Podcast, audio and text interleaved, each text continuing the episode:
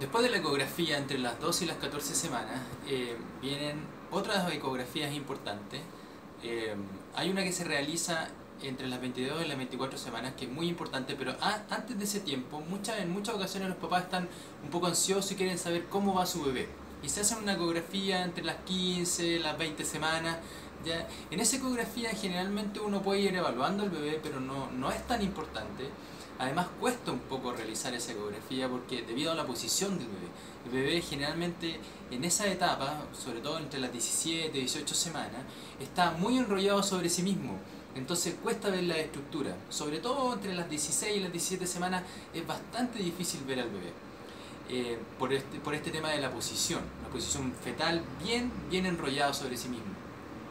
En algunas ocasiones uno puede ver el sexo del bebé, pero no es tan certero como cuando uno lo hace entre las 22 y las 24 semanas. Ahí nace la importancia de evaluar entre esas fechas, ya que la, formación definitiva de la placenta ocurre al final de esa etapa, eh, por eso se hace entre esas fechas, ¿ya? además que la relación que hay entre el líquido del bebé y el tamaño del bebé es ideal para realizar la ecografía.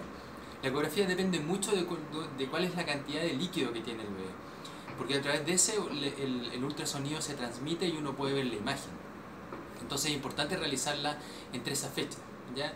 La ecografía entre las 22 y las 24 semanas es muy importante debido a que establece y permite determinar algunos riesgos. Por ejemplo, el riesgo de que una mujer tenga hipertensión arterial durante el embarazo.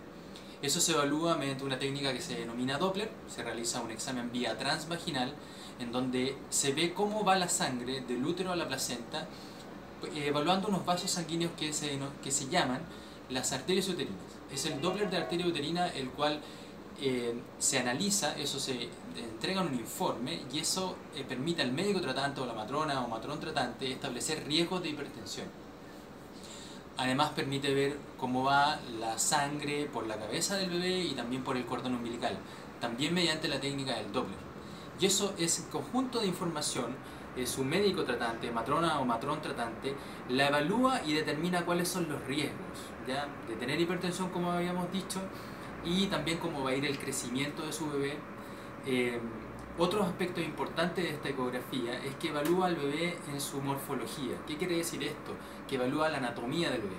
Desde la punta de la cabeza hasta la punta del pie. Se evalúa completamente el bebé en forma detallada los ojos, la nariz, la boca, el cuello, el abdomen, el tórax, eh, se permite ver también los genitales y sus piernas y, extremidades, ambas extremidades.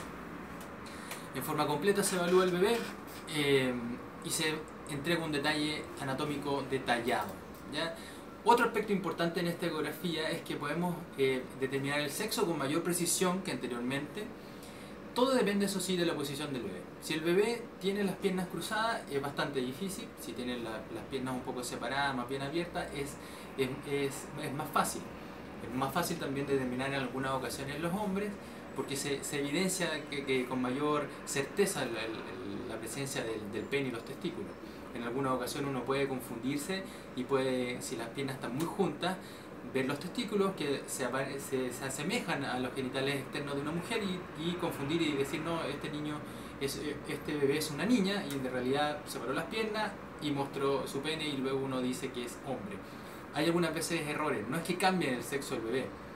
Muchas veces me preguntan, ¿en este caso los bebés cambian de sexo? No, no, es que cambien de sexo, sino que uno al evaluar eh, se confundió, no, no miró bien, la posición del bebé no fue la adecuada y luego uno se equivocó y dice que fue era una niña, pero en realidad era un niño. Eso eh, no es tan frecuente, pero sí puede pasar. Luego uno después en otra ecografía lo puede confirmar con mayor certeza. Eh, por lo cual uno puede decir que una ecografía no es 100% segura para determinar el sexo del bebé porque depende de la persona que evaluó y depende de la posición del bebé. Otro aspecto importante que también evalúa la ecografía entre las 22 y las 24 semanas es que determina algunos riesgos como el evaluar el riesgo del síndrome de Down.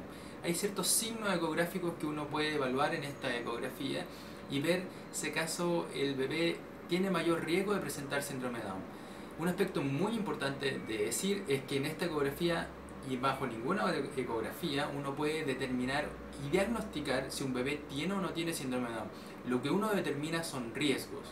El riesgo siempre está presente, nunca es cero y se necesitan de otras pruebas diagnósticas para confirmar o descartar alguna enfermedad fetal como el síndrome de Down. Eh, algún, hay varias cosas que decir respecto de la ecografía, pero eh, hay que considerar que esta es la más importante dentro del embarazo. No solamente por el sexo del bebé, sino que porque evalúa completamente a un bebé desde la cabeza hasta los pies.